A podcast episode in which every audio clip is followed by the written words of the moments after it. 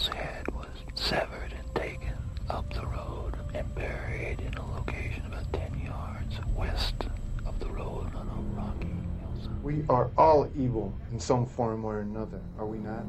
Yes, I am evil. Not 100%, but I am evil. Esta mujer durante al menos tres años asesinó a mujeres de la tercera edad en la Ciudad de México, con una infancia colmada de abusos físicos y psicológicos. Juana Barraza, cada vez que mataba a una mujer, era como si matara a su propia madre. En enero de 1964, Catalina Ortega escapó de las Poquianchis y denunció el cautiverio, las torturas y las atrocidades cometidas por las hermanas González Valenzuela.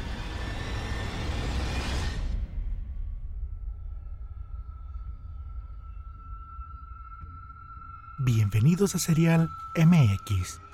Yo soy David Reyes y en este podcast abordaremos relatos de crimen real y nos adentraremos en la mente de asesinos en serie, los monstruos y el coco.